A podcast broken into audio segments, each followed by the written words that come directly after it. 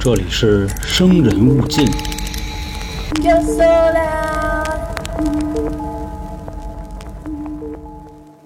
来了啊，朋友们，欢迎收听由春点为您带来的《生人勿近》，我是老航。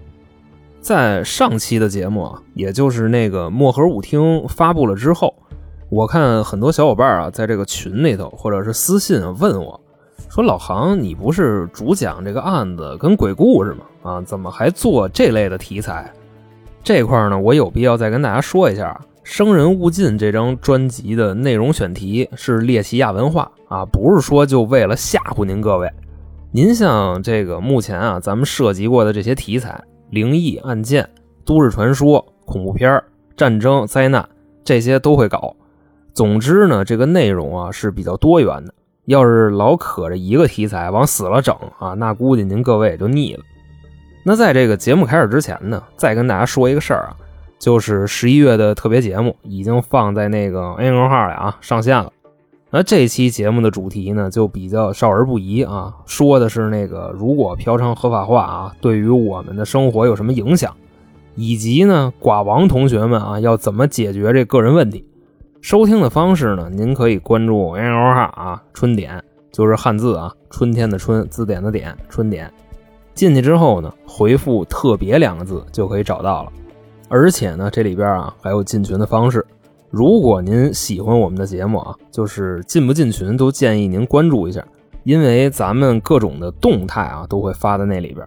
比如说，就哪个平台啊干掉了什么节目，再比如说就发新专辑了啊，那里边也都会发公告的。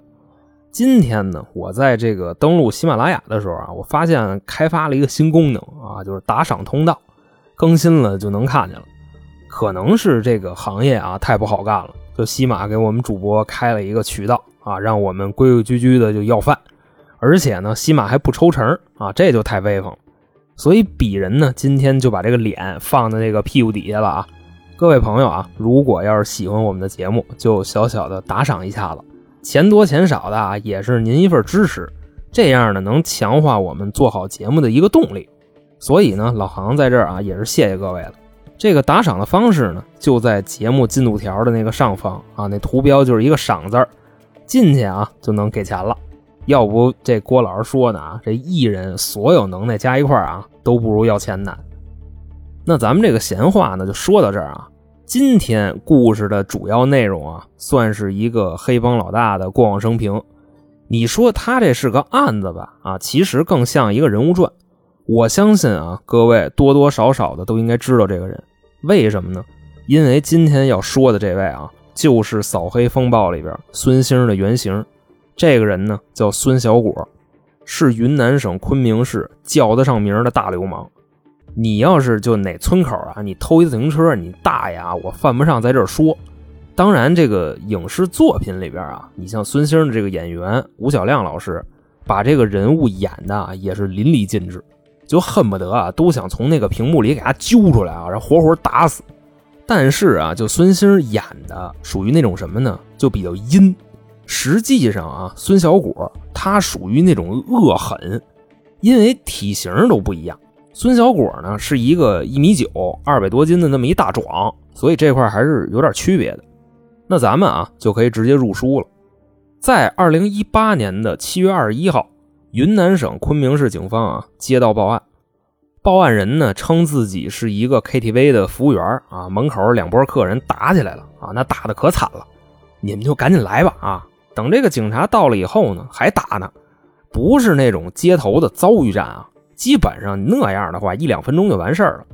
这个你就感觉是啊，其中的一波在蹂躏另外一波，而且啊过来一看，挨揍的这边的人有一个人啊。膀胱给踢爆了，膀胱都知道是什么吧？啊，就尿泡子。就算是给打成这样了啊，都没停。警察来了还跟那打呢，过去啊就赶紧拦着，就就去去去去去去，别别打了，别打了，先问问怎么回事。你就看打人的这帮啊，理都没理警察，直接就走了。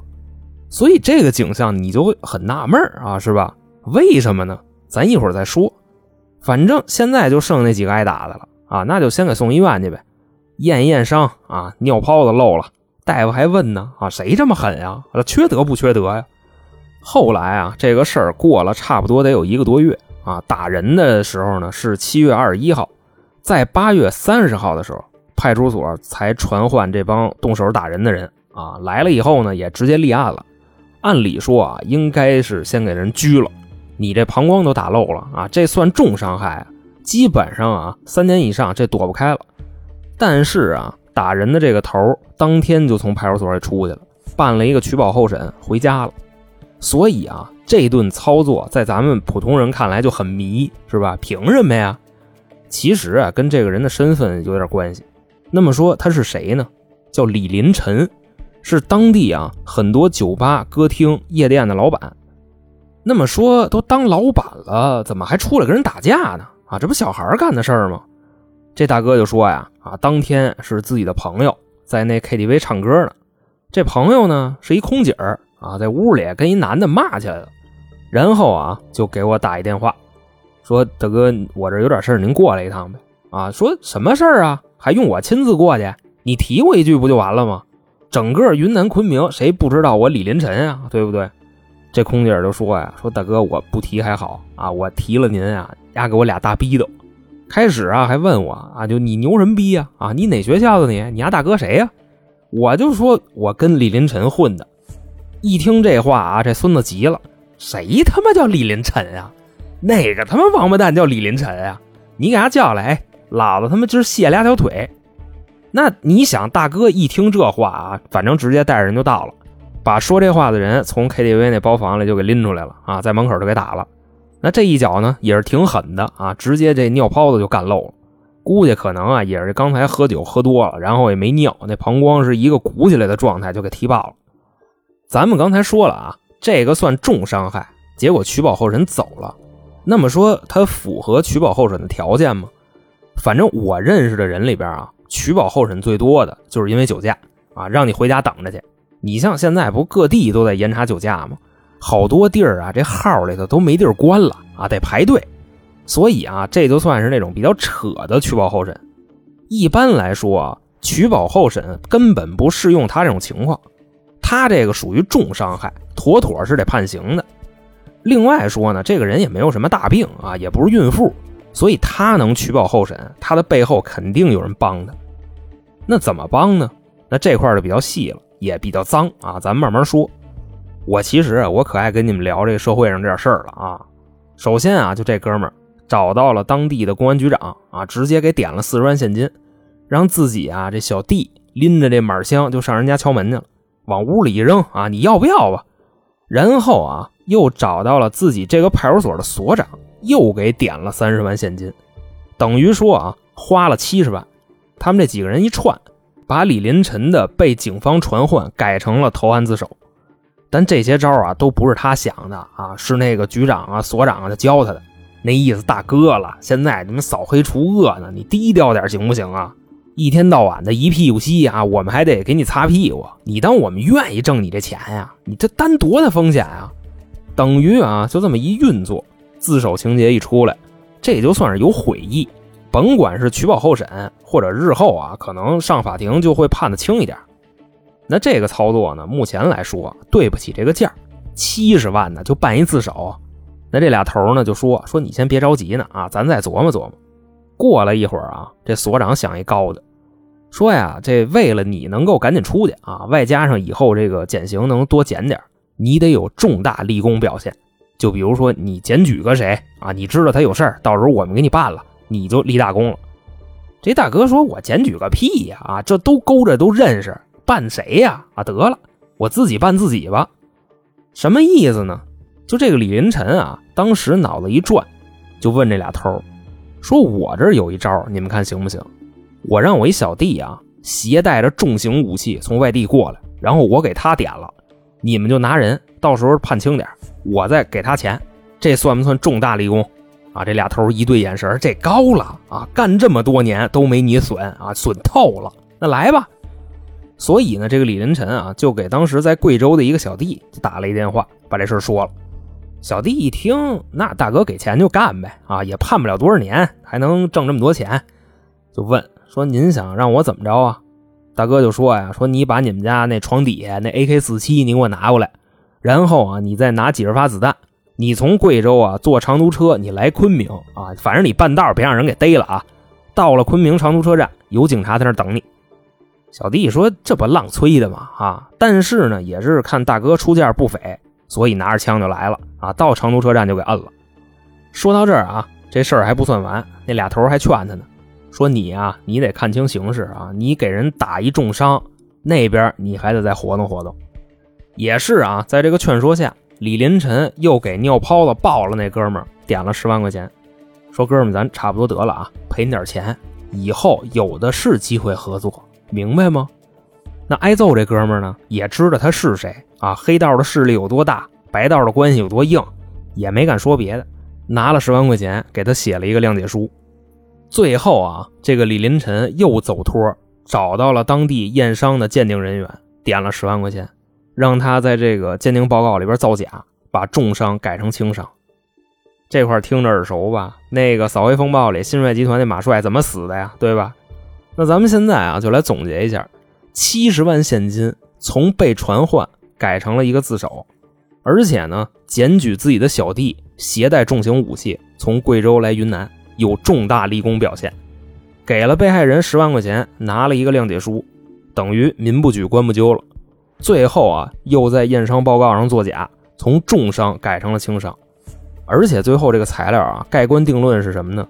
从原本的聚众斗殴致人重伤，改成了故意伤害。这基本上就是一个大事化小，小事化了的这么一个过程。但是呢，该起诉还是得起诉，因为这个事儿啊，当时闹的动静太大了。啊，他是当街打人，很多人都跟那看着呢。媒体呢也是各种曝光。反正啊，说时间到了二零一九年，法院在审理起这个案子的时候啊，发现里边啊有特别多的疑点啊，这案子根本就没法结案。自首、立功、轻伤、谅解，这跟我们法院收集的那些材料啊根本就不一样，一点都对不上。本身啊，感觉能判这人个大几年，但现在一看，半年不到这人就能出来。说这不行啊，这案子我们弄不了，只能往上报，就给移交到啊昆明市政法委那儿去了。也就是这个案子啊，到了政法委，当时的副书记一看，说这里边有问题。但是呢，他聚焦的点并不是这个案件本身，那个移交过来的材料啊，先是说这个被告人叫李林晨，但是呢，这个李林晨他怎么看怎么眼熟，为什么呢？早期啊，这个政法委的副书记是昆明某检察院的一个处长，在一九九八年的时候啊，判过一个案子。这个案子的情节呢，是多起强奸少女加寻衅滋事。反正啊，当时给这个被告也是判了死刑了。但是啊，二十多年以后的今天，政法委的副书记啊，看着手里头案卷这照片，说：“这不就是二十年以前被我判了死刑的那个人吗？这不他妈那谁吗？”这本身啊，应该是二十年前的一个死人，那怎么现在又出来跟人打架呀？那么说这个人是谁呢？这个人就叫孙小果啊，他不仅没有死，而且还出来了，不仅出来了，还在当地当了黑社会头子。那这块啊，人家副书记那儿怎么纳闷咱不提啊，就说在二零一九年的时候，当时干嘛呢？扫黑除恶专项整治行动。就在这个三月三十一号啊，云南省成立了专案组，决定彻查孙小果一案。当时你听这个啊，你觉着说国家终于要办他了，是吧？还让那些挨过他欺负的人啊还人一个公道。但是啊，不仅如此，不光要办他，主要是揪出他背后的保护伞。如果说啊，这个保护伞你不给他拆了，那以后还会有什么张小果、李小果啊，各种小果。那到了四月份的时候呢，中央的督导组就到了啊，骆组长带人来了啊，也是啊，先慰问了一下司法部门的这些同事们。一进屋呢，大家也都站起来了。这骆组长呢，就双手合十啊，辛苦辛苦辛苦辛苦辛苦辛苦啊！但人组长不能这么大样啊，那就不是中央督导组了啊，那说相声的，那见面道辛苦必定是江湖嘛。骆组长呢，就正常的给同志们去训话啊，强调一下现在的这个政策以及后边的一个工作方向。大家听完了就鼓掌呗，啊，慷慨激昂的。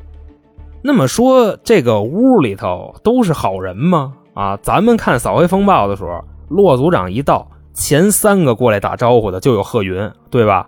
也是啊，假模假式的过来跟人握手，那心里估计琢磨着就就完了啊，这回就拉倒了啊，这个贪污受贿咱们是有失有得啊，这组长一来直接给我狗腿砸折啊，反正咱就说这意思啊。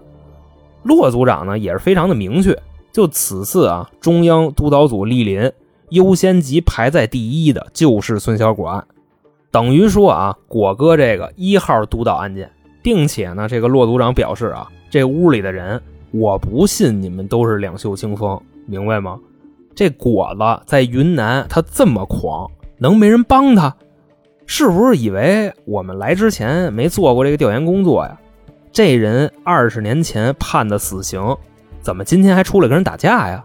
而且还改头换姓从孙小果改成了李林晨。那司法部门跟户籍部门啊，怎么回事啊？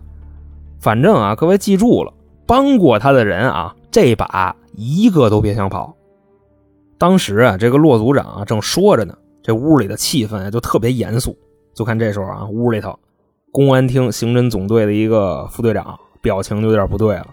骆组长训话的时候啊，他就慢慢的往那门外边蹭，那意思啊，他事儿最大啊。走到门口，那木头门啊还有点旧啊，他拿手一推，滋妞，哎，响了。这骆组长回头一看，嘛去呀？我站着。看这大哥啊，也是吓得不行了，就跟那个侯亮平在赵德汉他们家那冰箱里头翻出现金来似的。哎呦，这哥们儿啊，浑身是汗啊，就不是不是我我这，就都说不出话来了，已经啊，就哆了哆嗦的。这骆组长呢，走过来拍了一下他肩膀，同志啊，咱实话实说啊，就这素质就别刑侦副队长了吧？我说什么了？给你吓成这样？那你聊聊吧，孙小果为什么二十年前判了死刑啊，现在又成了这个昆明的黑老大了呢？当时啊，这旁边有好几个人呢。别说呀，可别说呀！啊，你这要哪句话说错了，那就不是揪出来一个了，这得带出来一堆呀。等于说啊，这个副队长他就特别像《人民的名义》里边那个丁义珍，那罪行啊藏都藏不住。就这几年啊，实在是太疯了，随便啊谁出点什么事儿，他都能跟着进去。也是啊，随着督导组这一番调查。之前这屋里头啊，给孙小果走过托的那几个人全给揪出来了，并且呢，这个骆组长也表示啊，只要是帮过孙小果的，一个也跑不了。那咱啊就说几个比较有代表性的，比如说啊，原先公安厅刑侦总队的副队长，当地的公安局分局局长，派出所的所长，从厅级到处级，再到什么各种各样的小兵，一勺全给会了，贪污受贿加上徇私枉法。在这个调查期间呢，督导组也了解到啊，就是孙小果为什么可以做到在二十年以前死刑不死？那这其中呢，到底隐藏着什么秘密啊，导致这么多司法部门的成员落网呢？各位欲知详情啊，那咱就且听下回分解。如果您喜欢本期节目啊，老杭在这儿求打赏。不管这个钱多钱少啊，您的支持能强化我们做好节目的一个动力啊，因为这行实在是不太好干啊。打赏按钮呢就在这期节目进度条的上方，是一个赏字的图标。那行，我是老航，我们下期再见。